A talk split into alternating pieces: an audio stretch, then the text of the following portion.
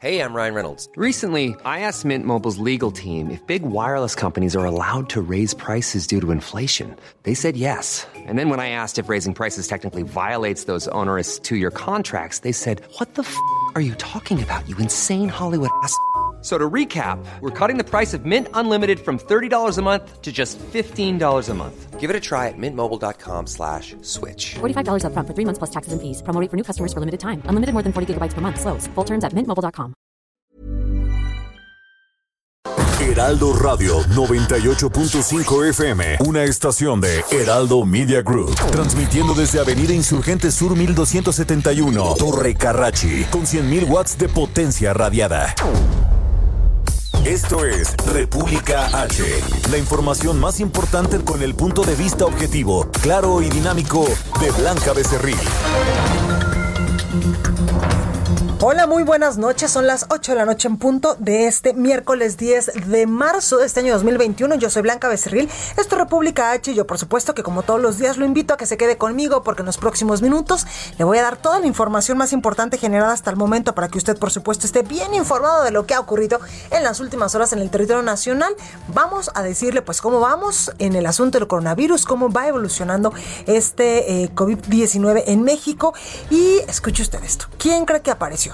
Pues sí, el subsecretario de Prevención y Promoción de la Salud, Hugo López Gatel, reapareció la tarde de este miércoles, pero no de manera presencial en las conferencias vespertinas para darnos los detalles de cómo vamos en el asunto del coronavirus. No, se fue a comer a la condesa y hasta lo captaron por, eh, pues, sin cubrebocas. Y eso que todavía tiene una carga viral importante. Yo no sé usted, pero a mí se me hacen una barbaridad, por no decir cinismo. Oiga, vamos a un resumen de noticias. Comenzamos con toda la información. En resumen, La Secretaría de Gobernación, Olga Sánchez Cordero, recibió este miércoles la primera dosis de la vacuna contra el COVID-19 en un centro habilitado en la alcaldía Miguel Hidalgo de la Ciudad de México. Al mediodía llegó al aeropuerto capitalino un vuelo procedente, procedente perdón, de Rusia trayendo a México el segundo cargamento de 200.000 dosis de la vacuna rusa Sputnik 5 que permitirá continuar la inmunización de más mexicanos contra la pandemia de coronavirus. El Pleno de la Cámara de Diputados aprobó en lo general el dictamen para regular la producción y consumo permitivo del cannabis con fines lúdicos, industriales e investigación. El gobierno de la Ciudad de México no contempla un incremento en la tarifa de transporte público como lo piden transportistas que realizaron paros esta mañana en distintos puntos de la capital del país.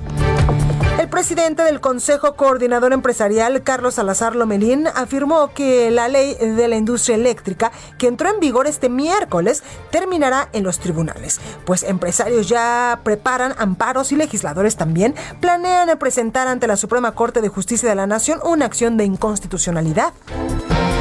Padres de niñas y niños que fallecieron quemados en el incendio de la guardería ABC de Hermosillo, Sonora, en junio de 2009, esperan afuera de la Suprema Corte el resolutivo de los ministros que determinará quiénes fueron los culpables de la tragedia y la sanción. La Fiscalía General de la República en Chiapas rescató 210 migrantes y aseguró a ocho personas por su problema por su probable responsabilidad en el delito de violación a la ley de migración. Y tome nota porque continúa en ascenso los precios de la gasolina y el diésel debido al incremento de los precios internacionales del petróleo, por lo que este miércoles el litro de gasolina magna alcanzó un costo promedio en las estaciones de servicio de 20 pesos con 85 centavos. La premium se ofrece en 22 con 26 centavos y el diésel en 21 pesos con 45 centavos por litro. la nota del día. Bueno, como ya le decía, el subsecretario de Prevención y Promoción de la Salud fue fotografiado la tarde de este miércoles en las calles de la colonia Condesa aquí en la Ciudad de México cuando todavía pues presenta carga viral y es contagioso por el asunto de que pues nos dio positivo a coronavirus y hasta estuvo con, con oxígeno suplementario. Gerardo Suárez nos tiene los detalles. ¿Cómo estás, Gerardo? ¿Qué tal? Muy bien, muy buenas noches, Blanca. El subsecretario de Prevención y Promoción de la Salud, Hugo López Gatel, se reincorporó de manera virtual a sus actividades y re reapareció en estas videoconferencias eh, que se realizan en Palacio Nacional. Él en videoconferencia, mientras que su equipo eh, de manera presencial en Palacio Nacional. Esto luego de enfermar de COVID-19. Y bueno, un asunto que, eh, pues como bien señalabas, ha, ha, resaltado mucho, es que en esta conferencia de Palacio Nacional, Hugo López Gatel dijo que se volvió a hacer la prueba de COVID-19 y aún salió positivo. Esto, eh, pues minutos después eh, de las 7 de la noche, que lo comentó el, el doctor López Gatel, pues ya circulaban en redes sociales imágenes de este mismo miércoles, todo indica que son de este mismo miércoles, del subsecretario caminando por calles de la colonia Condesa, lo que ha generado eh, discusión y eh, pues muchos reclamos en estos espacios como Twitter o Facebook. El subsecretario López Gatel comentó que se reincorpora a distancia a sus actividades y esperará unos días más para saber si ya está eh, con carga viral indetectable o que ya es negativo a COVID-19 para volver presencialmente a sus actividades. Hay que recordar que el subsecretario dio positivo a COVID el sábado 20 de febrero y fue hospitalizado cuatro días después debido a que presentó una disminución en sus niveles de oxigenación. En esta conferencia de Palacio Nacional Blanca dijo que no va a dar detalles de su, eh, pues de todo lo que pasó personalmente en la atención de su caso de COVID-19 y refirió que solo dará a conocer temas generales. Esta es la información que te tengo. Oye Gerardo, en la conferencia le preguntaron sobre estas imágenes de él caminando casual, literalmente en la Condesa sin cubrebocas. Eh, no exactamente, Blanca. Eh, se le preguntó nada más si eh, eh si no había una especie de invasión a su privacidad, fue lo que preguntó alguno de los compañeros, pero bueno, pues ahí está el hecho de que estas imágenes se difundieron por la tarde de él caminando y pues en la conferencia comenta que todavía está positivo a COVID-19 y pues no se explicó eh, de manera clara esta situación. Pues ahí lo tenemos, Gerardo, inverosímil, pero cierto, solo pasa en México. Muchas gracias, Gerardo. Buenas noches, Blanca. Buenas noches. Entrevista. Oiga, y tengo en la línea telefónica al doctor Alejandro Macías, infectólogo y excomisionado contra la influenza. Muy buenas noches, doctor, ¿cómo está? Hola Blanca, buenas noches. Gusto estar con tu auditorio. Gracias. Oiga, doctor, es irresponsable Hugo López Gatel al salir pues sin cubrebocas eh, en la colonia Condesa, como lo estamos viendo en las imágenes que están circulando en redes sociales y que ya lo traen pues varios medios de comunicación. Y después decir en la conferencia vespertina que tiene carga viral suficiente para ser contagioso y que sale positivo a coronavirus y que por eso casi casi pues no ha ido a trabajar de manera presencial. Mira, yo una cosa que digo, no me consta todo esto, yo apenas estoy ahorita trabajando, no me consta, pero bueno, vamos a suponer que así sea. Eh, una persona con su tiempo de evolución de enfermedad en buenas condiciones físicas ya no debe contagiar. Ya aunque siga saliendo positivo, inclusive una prueba positiva no necesariamente significa que va a contagiar. Yo de hecho no suelo hacer pruebas positivas no suelo hacer pruebas más allá de dos semanas a las personas ya se encuentran bien. Entonces, habrá que ver la circunstancia, a ver, habrá que ver también en qué circunstancia estaba en la calle, ¿verdad? Este, eh, habrá que ver eso porque incluso el propio eh, pues subsecretario dice que sí, que todavía sigue teniendo carga viral. Y yo le pregunto, doctor, porque muchas de las personas que han estado pues alrededor de nosotros que salen positivas a coronavirus, casi casi que no salen de sus casas y no se desconfinan hasta que no salen negativas. Sí, no, eso no es una conducta generalizada. Imagínate que no habría pruebas suficientes para devolver a todo el mundo a trabajar. Yo te doy el ejemplo de lo que yo hago con mis pacientes. Un paciente que se encuentra en buenas condiciones físicas, que ya tiene al menos 10 días de que empezaron los síntomas, de que ya no tiene fiebre por más de 72 horas, eh, que se siente bien. Yo a esa persona, sin hacerle ninguna prueba, le digo, puedes volver a trabajar. Ten precaución, desde luego, pero por toda la probabilidad, a ti ya no te infectan y tú ya no infectas a los demás te aconsejo de todos modos que tengas precaución. Pero eso es lo que yo hago y es lo que hace la mayoría de la gente. Imagínate que si quisiéramos devolver a trabajar a millones y millones de personas, solamente si le hiciéramos una prueba o estuviéramos hasta que las pruebas sean negativas, no, pues nunca va a volver nadie a trabajar.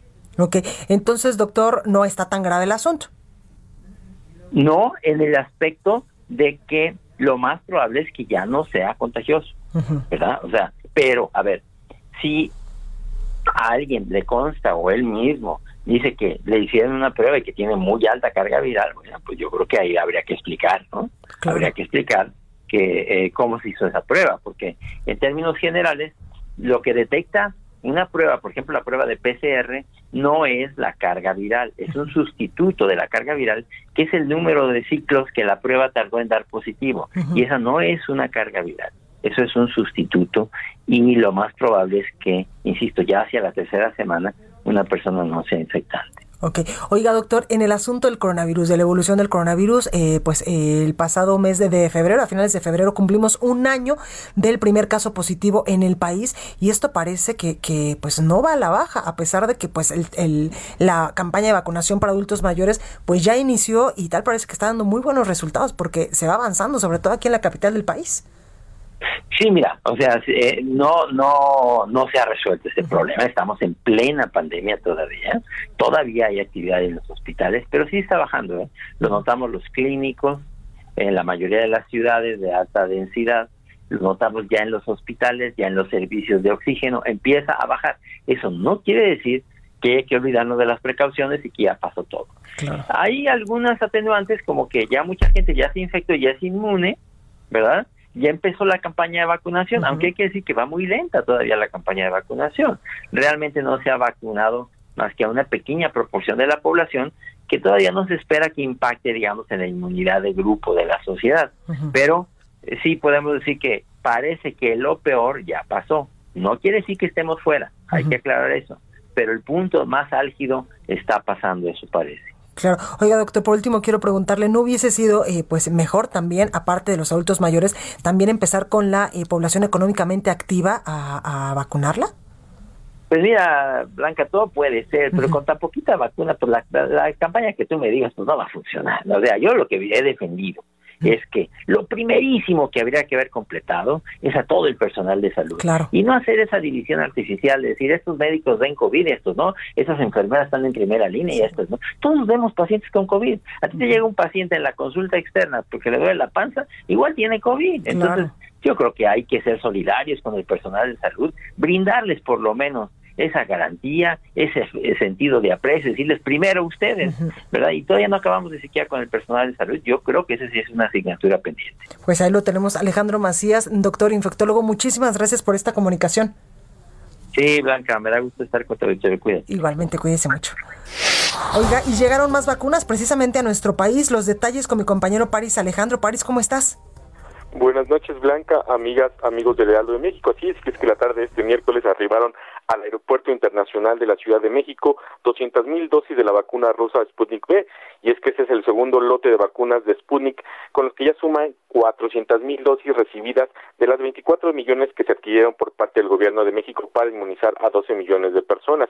El secretario de Relaciones Exteriores agradeció al Gobierno de Rusia y al presidente Vladimir Putin por eh, ayudar al acceso a esta vacuna.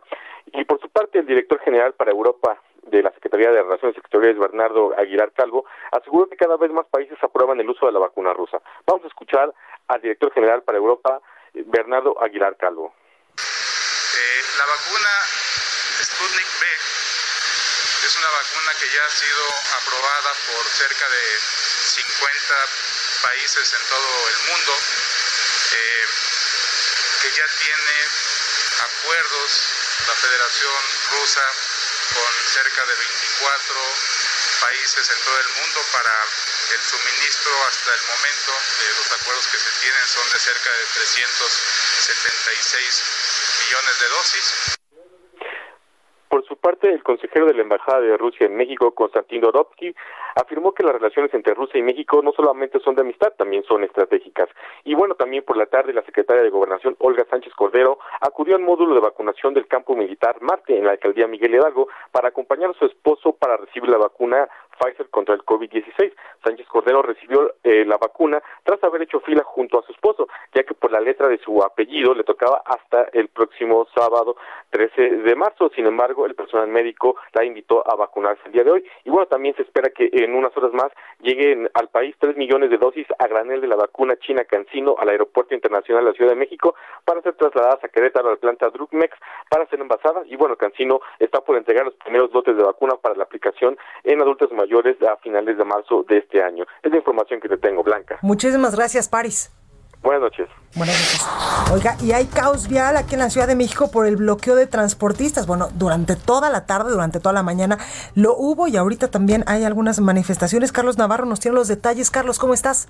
Buenas noches, Blanca. Te saludo con gusto a ti, al editor, y bien comentarte que ante la serie de bloqueos que alcanzaron más de 10 que llevó a cabo la Fuerza Amplia de Transportistas en diversos puntos de la Ciudad de México, la Secretaría de Movilidad dio su postura al respecto. El secretario de Movilidad, Andrés Layuz, en resumen, señaló que simplemente no van a darles el aumento de tarifa que ellos buscan, que es de dos pesos. También eh, señaló la Secretaría de Movilidad que reiteran la apertura para continuar con la revisión de las necesidades del sector, enfatizando la importancia de mejorar el servicio para las personas usuarias y siendo sensibles sobre el impacto en la ciudadanía. También la Secretaría de Movilidad señaló que se han acordado mantener abiertos los canales de colaboración a partir de mesas de trabajo específicas con las dependencias y áreas responsables de los temas estratégicos. De una forma muy políticamente correcta, la Secretaría de Movilidad dice que no les van a dar el aumento, pero siguen coordinándose con ellos y siguen en el diálogo. Recordemos hoy por la mañana protestaron en diversos paraderos como el de Indios Verdes y el de Coyuya. Los transportistas plantean diversas demandas como el incremento de dos pesos a la tarifa de transporte público concesionado, subsidio para la compra de combustible, retiro del pago de uso de los centros de transferencia modal CETRANS, que es una de las tarifas que más le molestan a estos transportistas, así es que lo, siguen siguen el, el diálogo con las autoridades, sin embargo, la Fuerza Amplia de Transportistas siguen molestos porque no se les ha dado este aumento. Recordemos que lo llevan pidiendo ya casi un año, es un aumento de dos pesos, sin embargo, por la situación de la emergencia sanitaria, es por ello que el gobierno de la Ciudad de México no ha aceptado y, permitido esta, esta, este aumento de dos pesos en la tarifa blanca. Ahí, ahí los detalles, Carlos, gracias. Hasta luego, buenas noches. Buenas noches. Oiga, y el presidente Andrés Manuel López Obrador se volvió a referir al tema de las mujeres. Ya ve que pues el lunes fue el Día Internacional de la Mujer. Eh, Francisco Nieto nos tiene los detalles. Paco, ¿cómo estás? Blanca, ¿qué tal? Muy buenas noches. Sí, hoy en la mañanera la marcha del Día Internacional de la Mujer fue el tema que ocupó más tiempo y llamó la atención la idea del presidente López Obrador de que iba a dejar una semana el muro metálico que se colocó afuera del Palacio Nacional eh, el presidente dijo que su intención era dejar el muro unos días más como muestra de respeto a los nombres de las mujeres asesinadas. Sin embargo, se quitó inmediatamente porque quienes ejercieron violencia eh, destruyeron lo que antes dijo legítimamente se había colocado de forma como protesta. Explicó que el lunes en la mañana había considerado dejarlo debido a que había encontrado, habían encontrado a las mujeres una forma genuina para manifestarse, pues eran nombres de mujeres asesinadas con flores y veladores que expresaban un sentimiento y al mismo tiempo una protesta. Incluso dijo que le gustó esa forma de expresión, pero las personas que ejercieron violencia pues destruyeron parte de dicha manifestación artística, por lo que se quitó al otro día. También comentó que tenía información de que la intención de la gente infiltrada era quemar la puerta de Palacio Nacional y entrar. Además dijo que se usaron inhibidores de drones eh, porque así se podrían lanzar bombas. Además sugirió a la autoridad de la Ciudad de México que no inicie ningún tipo de persecución porque encima de todo van a sentirse eh, víctimas. El presidente en ese sentido consideró que el castigo es la condena pública, pues la gente no ve bien la violencia, pues es un contrasentido, dijo que quienes están en contra del machismo pues estén ejerciendo la violencia fue parte de lo que sucedió el día de hoy, Blanca. Muchísimas gracias, Francisco. Buenas noches. Buenas noches. Entrevista. Oiga, y en medio de esta emergencia sanitaria también hay muchos mexicanos solidarios, hay muchos mexicanos que siempre están preocupados por el bienestar de pues del prójimo y para ello tengo en la línea telefónica para que nos platique un poquito qué es lo que hacen a Sandra Cuevas, fundadora presidenta de Fundación por un México Bonito ACE. Sandra, buenas noches, ¿cómo estás? Buenas noches, muchísimas gracias por el espacio. Gracias, Sandra. Oye, cuéntame, eh, pues entiendo que han apoyado a más de 80 mil personas en tu fundación. Así es, Fundación por un México Bonito nace hace cinco años y en esos cinco años hemos llevado alegría, felicidad a más de 80 mil personas. Todo está totalmente documentado, incluso pueden entrar a nuestras redes sociales y ver todo lo que hacemos, todos los servicios que brindamos eh, para la gente, para la gente en situación de vulnerabilidad. Precisamente, Sandra, cuéntame cuáles son estos servicios, cómo ayudan ustedes a la gente. Bueno, previo a la pandemia, nosotros llevamos a cabo diferentes jornadas, jornadas de salud, jornadas de, de, dentista, eh, jornadas incluso jurídicas, es decir, llevamos el abogado hasta la puerta de su casa, brindamos asesorías jurídicas a aquellas personas que tengan problemas legales en materia penal, familiar, laboral, pero también eh, atendemos a niños con cáncer, los apoyamos con, con medicamentos, con el recurso para que puedan ser operados, tenemos eh, exposiciones de arte, nos gusta mucho en adentrarnos en el tema de la cultura, llevamos incluso exposiciones de arte mexicano a los reclusorios. Hemos estado en diferentes reclusorios como en Santa Marta, hemos estado en el reclusorio norte, en el sur, en el oriente. Pensamos que esas personas, muchas de ellas todavía se pueden salvar. Eh, trabajamos también con temas de de atender a, jóvenes adictos. Y nos metemos también con temas de ayudar a boxeadores. Hemos apoyado a boxeadores que afortunadamente ahorita ya están en un nivel importante. Nos encanta apoyar al deporte mexicano, nos encanta apoyar a los chavos que en lugar de que se vayan a por el por el por la línea del vicio, pues mejor se dediquen a practicar un deporte tan tan bonito como es el box. y bueno. Oye, Sandra, ¿y cómo es que eh, pues estas personas acceden a estos beneficios que, que den ustedes a través de esta fundación? Todo esto a través de las redes sociales. Yo doy siempre mi número personal y estoy atenta a mis redes sociales. Yo no tengo community manager, todo puede ser a través de mis redes sociales. Yo misma atiendo mis diferentes redes sociales. Al día de hoy tenemos más de 120 mil seguidores, todos son orgánicos, todos son personas que en su mayoría hemos interactuado, gente que hemos apoyado y bueno, también tenemos otro tipo de servicios. Después de la de que inicia la pandemia en marzo, me dediqué a recorrer todos los mercados públicos, estar entregando cubrebocas, gel gel para sanitizar, este también tenemos jornadas de, de sanitización, nos metemos a los hogares, de hecho fuimos pioneros en entrar a los hogares en donde hubo casos de COVID o en las casas aledañas. Hemos sanitizado más de 20 mil hogares en todo este tiempo de, de pandemia. Hemos entregado apoyos alimentarios, más de cinco mil apoyos alimentarios. Tenemos una, un, un programa que son cenas compré un carrito de hot dogs, nos instalamos en una colonia, en colonias populares, en colonias eh, con una población vulnerable y, entre, y regalamos hot dogs muchísimos hot dogs, obviamente todos con su sana distancia, con su cubrebocas, con todas las medidas sanitarias que se requieren. También hemos entregado medicamentos. Yo al día de hoy he entregado medicamentos de manera mensual a más de dos mil personas. Y se los llevamos hasta la puerta de su casa a personas que tienen insuficiencia renal, cáncer, diabetes, hipertensión, que son las enfermedades que más que más vemos en nuestro país. Claro. Entonces, hemos ayudado a más de dos mil personas con su medicamento, no tienen que pagar un solo peso, no tienen que ir a buscarlo a la farmacia o no tienen que hacer largas filas los adultos mayores para ir, por ejemplo, a lo mejor por su aparato para el asma. Entonces, hemos apoyado con todo eso, con tanques de oxígeno, en medida de lo posible, porque yo no soy millonaria. Entonces, en medida de lo posible, hemos apoyado a muchísima gente en esta pandemia. Claro. Oye, Sandra, quiero preguntarte también cómo surge eh, pues esta esta fundación por un México bonito y también que nos digas tus redes sociales para toda la gente que nos esté escuchando y que eh, de alguna forma quiera acercarse hacia ti. Claro que sí.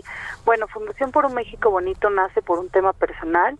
eh, tuve una hermanita que desafortunadamente le dio cáncer, entonces a ella se le ocurre que, que para que yo pudiera estar más cerca de ella y poder entrar al hospital, empezáramos a ayudar a niños con cáncer. Yo hago un evento para para apoyar a los niños del, del, del Instituto Nacional de Pediatría, que es a donde ella estaba internada, y resulta que en una noche recaude más de 600 mil pesos. Entonces, eh, nosotros lo pusimos en sobrecitos y a los dos días fuimos a entregarle el dinero a todos los niños que estaban ahí, que eran más de 150 niños, niños que necesitaban cirugías de manera urgente, que necesitaban placas, también lo pagamos.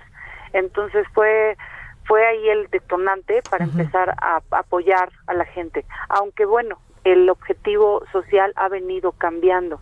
Antes apoyamos apoyábamos solamente a los niños, niñas, eh, adolescentes. Ya después el objetivo social cambió y ahora apoyamos a todos los grupos vulnerables, a todos, es decir, adultos mayores, niños, madres solteras, personas que estén pasando por una situación de adicciones, todos los temas de vulnerabilidad nosotros tratamos de atenderlos. Claro. Oye, Sandra, eh, me va a cortar la computadora unos 30 eh, segunditos. Dime dónde te podemos encontrar y también, pues, de todo corazón, darte las gracias porque haces una labor bien importante y súper buena para todos nosotros mexicanos que en algún momento, pues, estamos en una situación vulnerable. ¿Dónde te encontramos? Ah, bueno, pues pueden buscarme en Instagram por un México Bonito, Facebook Fundación por un México Bonito y Facebook mío es Sandra Cuevas, es el personal. Y recuerden, nosotros no pedimos donativos ni a empresarios, ni a políticos, ni al crimen organizado. Todo nace y lo hago con mi bolsa. Muchísimas gracias, Sandra Cuevas, fundadora, presidenta de la Fundación por un México Bonito y en verdad de corazón, muchas gracias por esta labor tan increíble que haces para todas las personas que lo necesitan. Gracias, Sandra. Gracias a usted. Hasta luego. Hasta luego. Vamos a un breve corte. Yo soy Blanca Becerril. Regreso con más. Esto es República H. Continúa escuchando a Blanca Becerril con la información más importante de la República en República H. Regresamos. Heraldo Radio. La HCL se comparte, se ve y ahora también se escucha.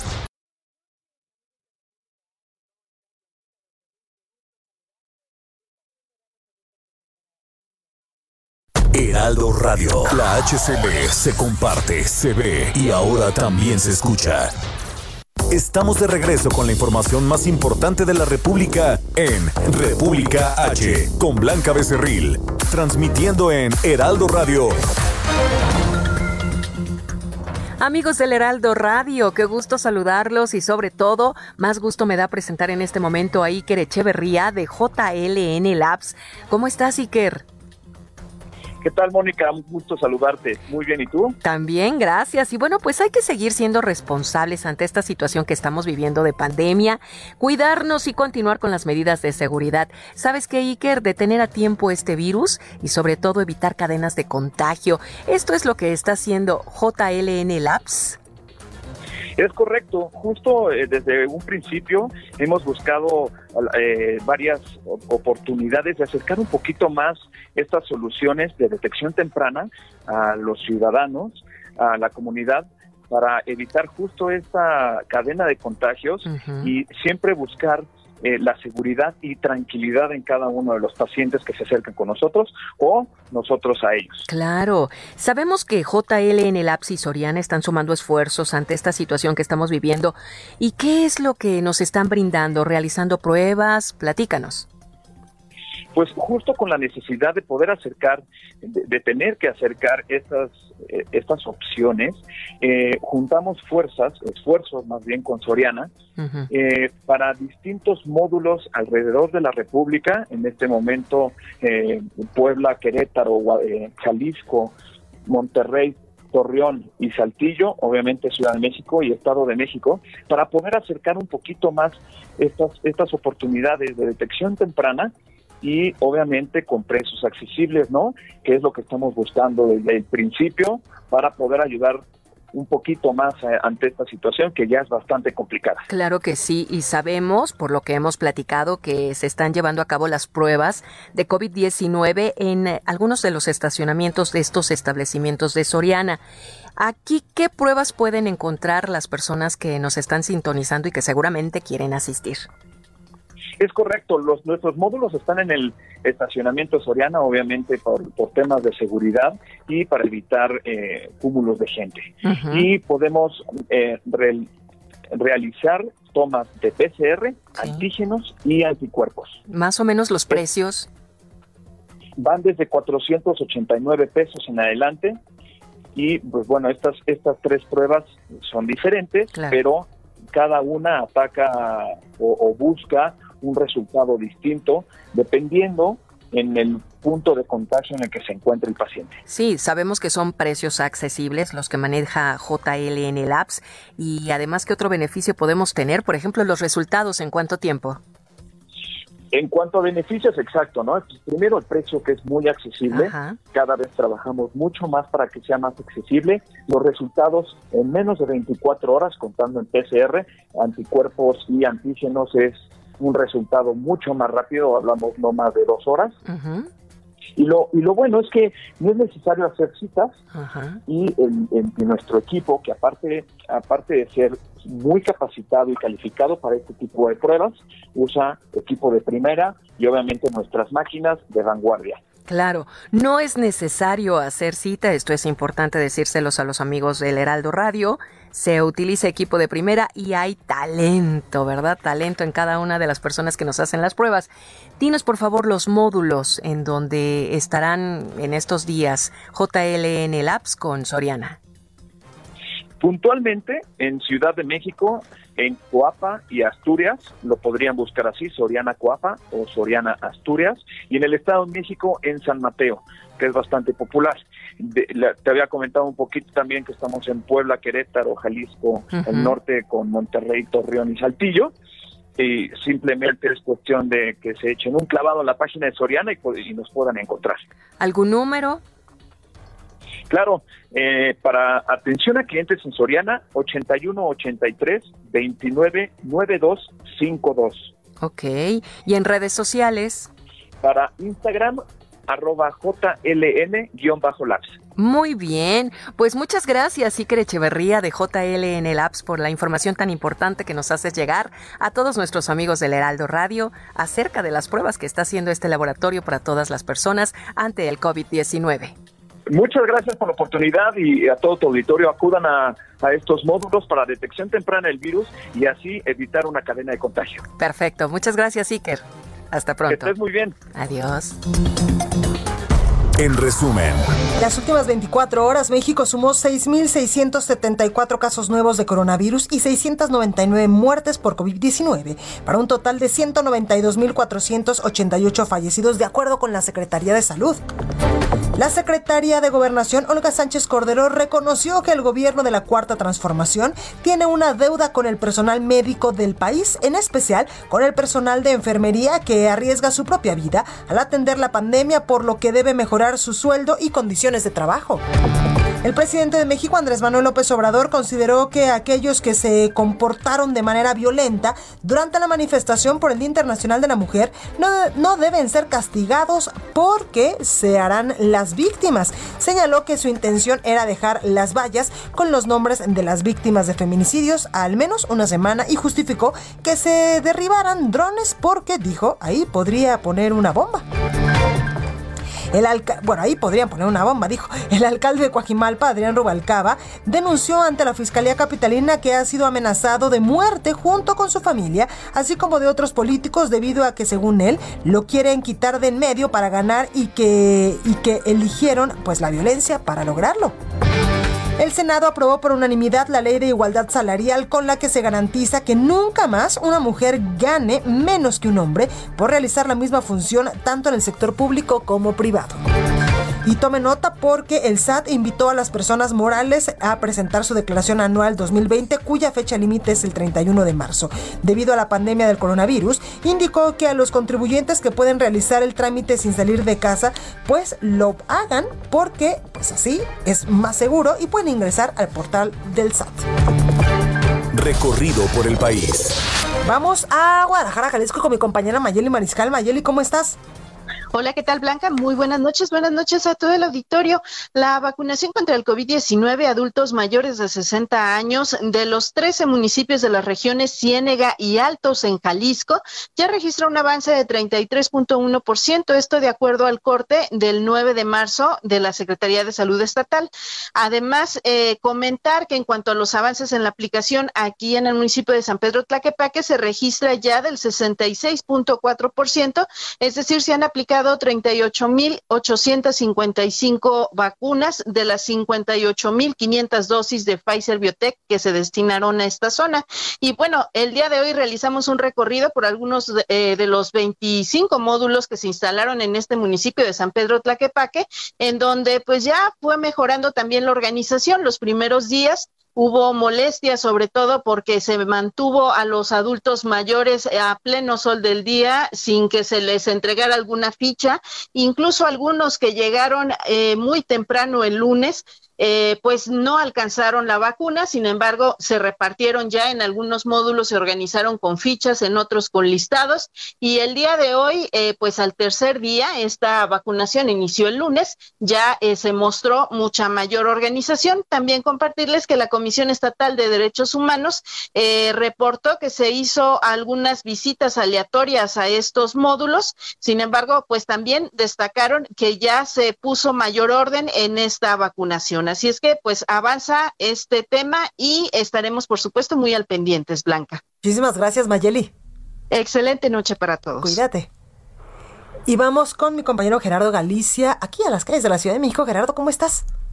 Muy bien, mi querida Blanca, excelente noche, amigos del Heraldo Radio. Hay que evitar a toda costa el paseo de la reforma y también Avenida de los Insurgentes. Tenemos un bloqueo, son en su mayoría jóvenes que gustan de fumar marihuana los que están bloqueando este punto, se están manifestando en costado del Senado de la República y no dejan pasar ni siquiera los motociclistas ahora. Tenemos un cierre de la circulación total en Avenida de los Insurgentes y también en el Paseo de la Reforma y de hecho si van a utilizar insurgentes van a encontrar diferentes filtros que realizan los elementos de la Policía Capitalina entre Avenida Chapultepec y la calle de Antonio Caso. Y en el caso del Paseo de la Reforma, desde la Torre del Caballito y hasta la Glorieta de La Palma, van a encontrarse ya con los cierres a la circulación que realizan los elementos de la Secretaría de Seguridad Ciudadana. Hay que evitar la zona de preferencia, busquen vías alternas, Florencia va a ser buena opción, aunque distante del circuito interior y también el eje central van a ser buenas opciones. Y por lo pronto, el reporte. Muchísimas gracias, Gerardo.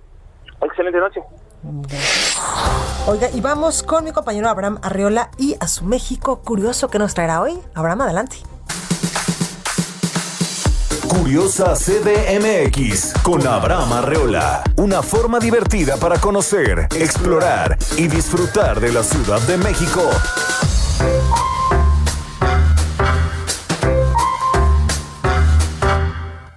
Bienvenidos. Hablemos de cine.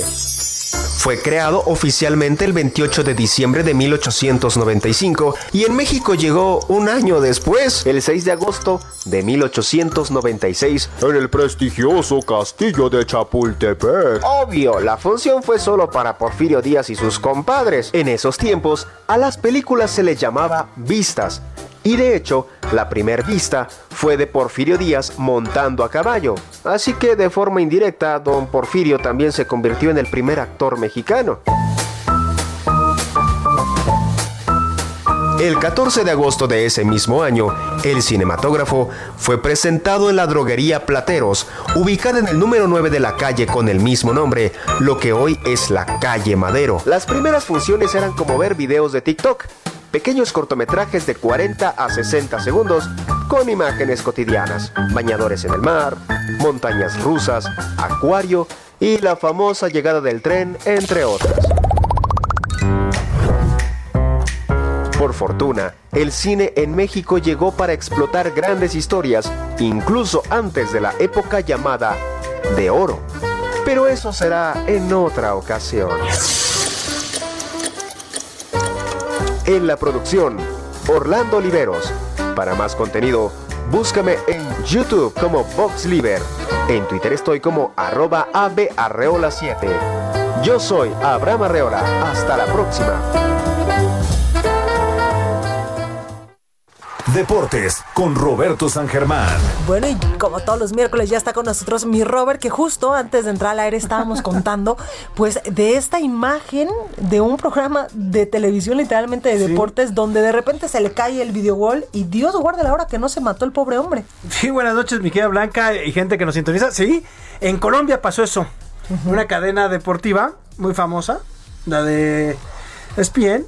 Y está hablando el comentarista y de repente va pasando y se cae.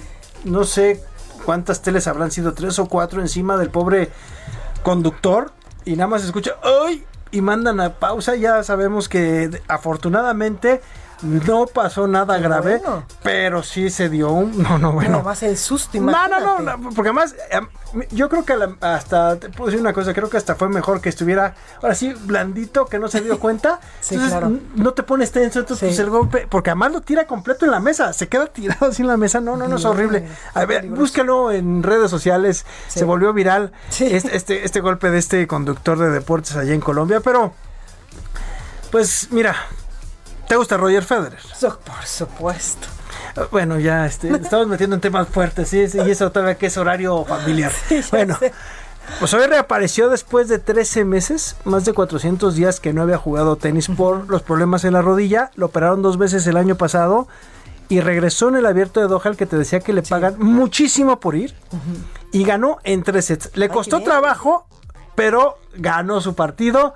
Y la verdad es que nos da mucho gusto. A mí me gusta mucho el tenis y más ver jugar a este hombre. La verdad es que yo me acuerdo de él cuando iniciaba me acuerdo que hacía unos berrinches y perdía mucho por su problema mental y él ya después por en su algunos emociones. Exactamente, él ya luego platicó, su hermano era su entrenador y ya luego platicó que tuvieron que hablar fuerte de ese tema. Decía, a ver, brother, vas ganando y de repente te locas y por tu berrinche perdemos el partido. O sea, así no vas a llegar a ningún lado. Totalmente. Y él se quiso, él, fíjate, él se quiso llevar a Alexander Zverev para ayudarlo, ya se separó de Zverev también, pero sí le sirvió mucho a Federer y ya está de vuelta, la verdad es que es bueno tenerlo, Sí, ¿no? totalmente. Que es Oye, un te iba- caballero. Te iba a comentar ahorita que dices, no, y es que sus rodillas, ahí no aplica lo que dicen mis tías, de es que me amolé la rodilla y por eso no fui bailarina exitosa. Y es que me amolé la No, rodilla y por eso no. estoy un poquito gordita. No, no, no, acá no.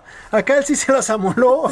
ya, además ya tiene, está llegando a los 40 años. O sea, ya también el cuerpo te dice, ya párale, Sí, compadre. claro. Estuviste un nivel top durante muchos años. Y el desgaste de las articulaciones y del cuerpo a esos niveles sí te cobra No, ese nivel momento. profesional, sí, sí, sí. O sea, la verdad, la gente piensa que no, pero sí. pasa. Oye, y otro de los temas que vamos a hablar el día de hoy es lo de los Juegos Olímpicos de Tokio 2020. Ah, No va a haber público extranjero. No van a poder acompañar ni siquiera las familias a los deportistas. Hoy ya lo dijo la presidenta del comité de Hashimoto, que es imposible.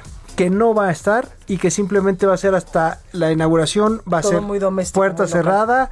Sí, van a estar los deportistas. No tienen que llegar vacunados. No es requisito, pero van a buscar que todos los comités olímpicos de todos los países participantes tengan ya vacunados a sus eh, participantes. Claro, Entonces, llevar este pasaporte que, que la Unión Europea sobre todo ha, ha dicho que va a imponer, que es un pasaporte normal donde va a ser casi casi que tu cartilla de vacunación donde diga que ya te vacunaste Sí. del coronavirus. Si no les va a pasar lo que aquí en el fútbol mexicano, que de repente un futbolista después 5, después 10 y bueno, te lo voy a poner así. La liga con más COVID en el mundo fue la mexicana. me imagino. El 42% de los jugadores tuvieron COVID. Y siguen teniendo. Así Sí, que, claro. para que nos demos cuenta, entonces lo que no quiere Japón es tener las diferentes cepas, porque están dando cuenta que y combinarlas, la británica, la sudafricana con la brasileña, con eso dijeron, no, mejor no. Entonces no va a haber público. Van a ser muy distintos estos juegos, mucha transmisión en redes sociales, digitales, además no todo va a haber eso. tampoco derrama económica, que eso Ese es es, por problema. lo que muchos países se pelean los Juegos Olímpicos. Aunque te voy a decir que la verdad es que ya no quieren tanto tenerlos. Sí te da, ahora sí el escaparate, pero también, a ver, recuerden a Grecia. Grecia después de unos Juegos Olímpicos se quedó con la peor crisis de su historia. Sí, claro. Porque también los gobiernos le tienen que invertir en Muchísimo. los estadios y en Muchísimo. los caminos no, y todo. puentes. Tienes que claro. arreglar todo, porque te piden todo. O sea, tienes que poner Eso pasó en México 68, ¿no? Sí, también. Y en el 80 y ahora va en el 2026. Que vamos a tener Copa del Mundo. Pero bueno, hoy, y ya en otro de los temas, hoy la presentación de Ferrari. ¿Sí supiste lo que le sucedió? No. Bueno, todo el mundo estaba esperando que a las 7 de la mañana Ferrari daba el anuncio de su nuevo auto. Ajá. Pues en las redes sociales todo el mundo les dijo, adelanta tu reloj del donde estés en tu celular o en tu computadora y lo vas a ver antes. Pobres los de Ferrari porque habían armado todo su evento y entonces toda la gente empezó a adelantar su, su reloj y pues pudieron ver antes de que fuera el lanzamiento porque fue un video. No Estaban así como que por zonas, ¿no? Que Sí, así como cuando antes eran los DVDs, ¿no? Región 4, Sí, región 1. claro. Bueno, dijeron a las 7 de la mañana en México y ¡pum! Pues toda la gente atrasó, adelantó su reloj antes y pudieron ver el lanzamiento del nuevo auto de Ferrari que van a correr este año Charles Leclerc y Carlos Sainz. Ah, está muy parecido, bonito. Los Ferrari siempre van a ser bonitos. Y además la potencia, los caballos de fuerza. que traen es Exactamente, entonces, onda. pues la presentación se las echaron a perder. Qué mala onda, ¿no? Que estabas esperando hacerlo muy bien. Y que alguien se vio vivo y dijo, a ver, voy a adelantarle. Ah, no, mexicano. esto- espero que no. Espero que no, porque ya tuvieron también, otra escudería tuvo otro problema también, quiso meter hologramas y quiso hacer Ah, cosas y les hackearon también su presentación, entonces dices, bueno, ya dejémoslos Williams. en paz, ¿no? Williams, exactamente, fue la que tuvo el problema con eso. Entonces, ahorita, pues sí, Ferrari fue muy chistoso porque de repente ya estaban todos bien prendidos a la tal y ya la gente, no, ya lo vimos, chao. Y así como que, No, pues, ¿qué pasó? bueno, sí, claro. Y ya les dijeron, pues hicieron esto. Entonces, en las redes sociales, ya sabes que todo fue rápido, Sí, ¿no? claro. De, de- de estas situaciones, de lo que está pasando en el deporte y fueron las presentaciones, que es lo que, lo que sucede. Y ya para el fin de semana tenemos el clásico de clásicos, el América Chivas. No, Aunque pues. sé que nos escuchan en Monterrey. Y también en Guadalajara. Y se pueden enojar que porque su tigre es Monterrey, pero pues el clásico de México es Totalmente. Chivas América. Totalmente. Es lo que tenemos. Oye, pues el viernes ya nos dirás cómo vamos. Sí, sí, sí, claro. Muchísimas gracias, mi Gracias a ti. Y te escuchamos el viernes Claro en que esta sí. mesita con el Gonzalo Lira. ok, aquí estaremos. Gracias. Buenas noches. Oiga, vamos con mi compañero Antonio Bautista, editor, coeditor de eh, pues El Heraldo de México de la sección de Nacional, para que nos diga más o menos qué vamos a poder leer mañana en el Heraldo de México. ¿Cómo estás, Toño? Blanca, ¿cómo estás? Muy buenas noches. Te saludo a ti y a los radioescuchas del Heraldo Radio aquí en República H. Bueno, pues vamos a tener cobertura eh, pues especial del tema de las elecciones. Ahí vamos a tener una, una radiografía de cómo van ahorita este proceso electoral. Estén muy, muy pendientes mañana de la edición del Heraldo de México. Y también traemos eh, pues una historia de que a pesar de, la, de que la pandemia ha limitado mucho la, la escuela en estos momentos para muchos jóvenes y menores de edad, pues también hay oportunidades y en este caso tenemos la historia de 63 jóvenes de Hermosillo que pues van a poder ir a la NASA a participar en el programa eh, especial que tiene la agencia estadounidense eh, del espacio para eh, jóvenes que estudian, eh, eh, en este caso, ingenierías o ciencias, y bueno, pues ahí 63 jóvenes van a poder ir, ir, ir ahí a, a- la NASA, y también hay un, hay un recuento que es eh, pues muy interesante y a la vez eh, pues nada, nada eh, pues favorable. Desafortunadamente en Michoacán la violencia sigue dejando saldos negativos y en este caso se trata de los desplazados. Mañana tenemos una radiografía de cómo está el tema de los desplazados, sobre todo las poblaciones eh, eh, más alejadas de, ahí de Michoacán, que pues han tenido que salir corriendo por la presencia del crimen organizado, Blanca. Detalles, Antonio Bautista, gracias. Hasta luego, muy buena noche. Oigan, y hoy es noche de miércoles y vamos con Orlando Oliveros con el Heraldo Música que nos presenta el día de hoy. Escuche.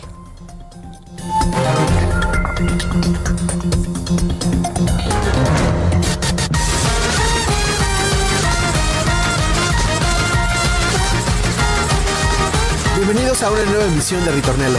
Mi nombre es Orlando Oliveros y esta semana revisaremos rápidamente tres recomendaciones musicales.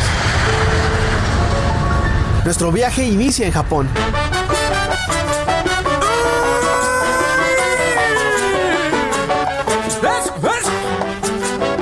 El pasado 3 de marzo, la Tokyo Ska Paradise Orquesta publicó su nuevo material discográfico, el cual lleva por título Ska Almighty. La placa está compuesta por 14 eclécticos temas, donde sin abandonar por completo el ska, incursionan en ritmos como la salsa y el rock clásico. Escuchemos unos segundos de Reborn, tema grabado en colaboración con la banda chilena Moral Distraída.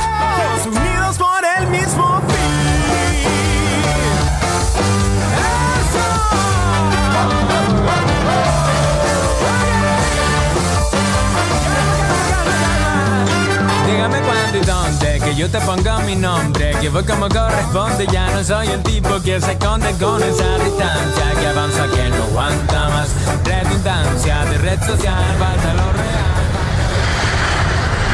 De Japón, volamos a Madrid. Se están muriendo de envidia. Las flores, las estrellas y la mar bella. El rapero Anton Álvarez Alfaro, mejor conocido como Z Tangana, publicó hace una semana su cuarto álbum de estudio titulado El Madrileño, en el cual reafirma su interés en llegar al público latinoamericano con un montón de guiños en las letras y en las colaboraciones, entre los que destacan temas con El Niño de Elche, Elías Ochoa, Jorge Dressler, los Gypsy Kings, entre algunos otros. Escuchemos un fragmento de Muriendo de Envidia. Las estrellas y la mar bella. Porque Dios te hizo Lola más bonita que a todas ellas.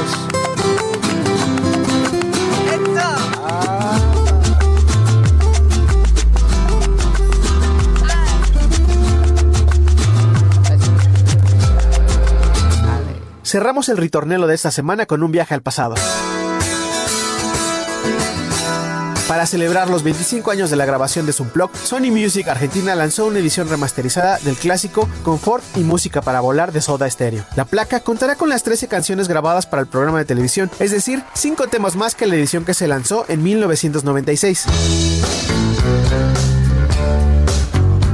sin más rodeos, cerramos esta edición del Ritornelo con Entre Caníbales. Mi nombre es Orlando Oliveros y puedes encontrarme en redes sociales como arroba Orlando Oliveros.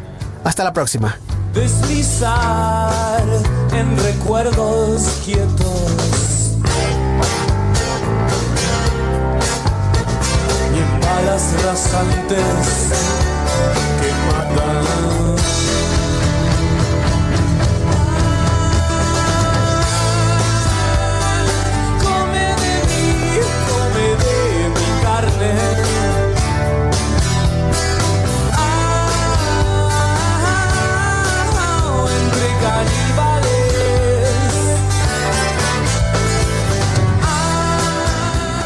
Pues ahí las recomendaciones y para hablar también un poquito de música en República H y usted se vaya a dormir con una muy buena eh, pues vibra, sobre todo con una sonrisa y para que vea que no todo, no todo es malo eh, de lo que nosotros le contamos aquí. Evidentemente las noticias no siempre son buenas, pero pues hay que contarlas para que usted esté bien informado, pero en medida de lo posible este espacio una servidora y también pues todo el equipo de trabajo que trabaja evidentemente conmigo para llevarle a usted la mejor información. Siempre estamos pensando en cómo también darle otras opciones para que usted pues pase una muy buena noche. Oiga, yo soy Blanca Becerril, esto es República H, yo les espero el día de mañana en punto de las 8 de la noche con más información. Por favor, de corazón, cuídese mucho, que recuerde, continuamos en emergencia sanitaria. El asunto del coronavirus no ha parado en el país a pesar de que ya empezamos con el asunto de la vacunación. Cuídese mucho.